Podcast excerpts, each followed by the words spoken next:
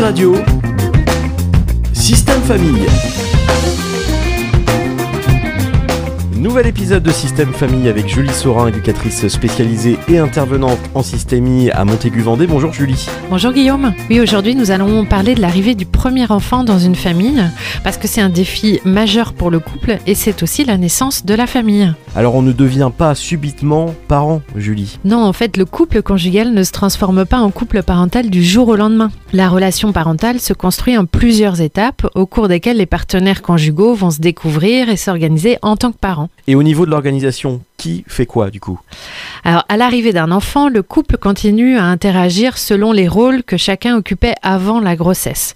Mais ils expérimentent en même temps des nouveaux rôles parentaux et si nécessaire, ils les modifient et les adaptent. La nouvelle organisation se construit peu à peu. Le couple peut rencontrer parfois des difficultés dans la répartition des tâches et des rôles.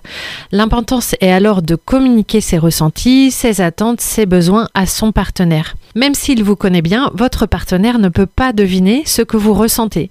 Exprimez-le clairement avec des mots. Et c'est important euh, d'assurer un équilibre entre leur vie conjugale et familiale. Oui, chaque personne doit rééquilibrer son temps entre le travail, les amis, les parents et la nouvelle vie de famille. Renégocier et clarifier ses relations avec chacun. L'arrivée d'un enfant, en fait, entraîne aussi une diminution euh, de la qualité de vie euh, privée des parents, euh, qui ne peuvent plus consacrer autant de temps à leurs relations et aux activités de loisirs. Cela pose aussi la question de la place accordée à l'enfant.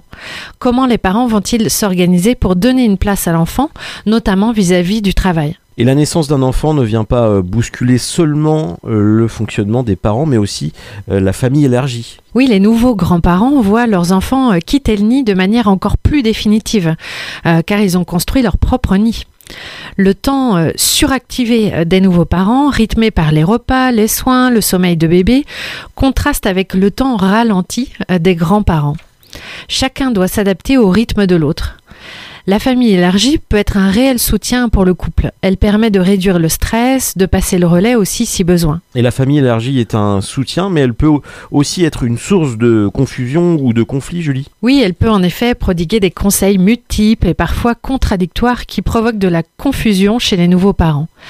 L'important est de pouvoir les entendre, d'en laisser certains et de prendre ceux qui nous correspondent.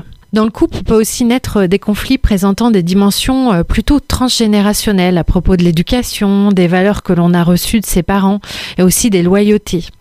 Chaque parent peut se sentir un peu tiraillé entre son conjoint et ses propres parents. Alors comment on peut euh, sortir de ces conflits? Alors dans mes accompagnements, je rencontre des parents qui sont en difficulté pour avoir une cohérence euh, dans l'éducation de leur enfant. Euh, L'un peut reprocher à l'autre d'être intervenu de telle ou telle façon auprès des enfants. Alors je propose aux parents de discuter de leurs valeurs, de ce qui est important pour eux euh, à transmettre à leur enfant. Nous pouvons repartir de l'éducation qu'ils ont reçue de leurs propres parents. Que souhaitent-ils garder ou non, reproduire ou non? L'objectif n'est pas d'effacer les différences de chacun, mais bien d'harmoniser euh, leur vision de l'éducation de leur enfant pour être cohérent face à lui et amener de la sécurité. Je rencontre aussi certains parents qui ont peur de transmettre des choses négatives à leur enfant, des traits de caractère qu'ils n'apprécient pas chez eux ou une histoire familiale complexe. Ils peuvent inconsciemment s'éloigner de leur enfant ou entretenir des secrets de famille.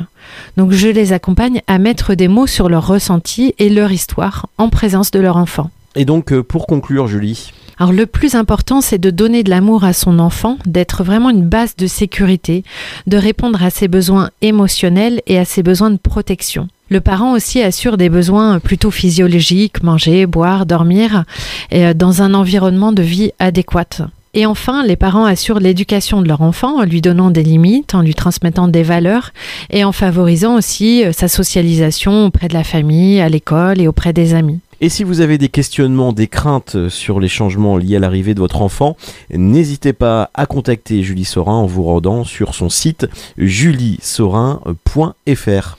Oui, que ce soit avant ou après l'arrivée du bébé, je me ferai un plaisir de vous accompagner à clarifier les rôles et les visions de chacun concernant l'éducation euh, de vos enfants. Et les bébés et les enfants sont bien sûr les bienvenus lors des rencontres. Merci Julie, on se retrouve euh, très prochainement pour un nouvel épisode. Oui, merci, à bientôt. Dig Système Famille.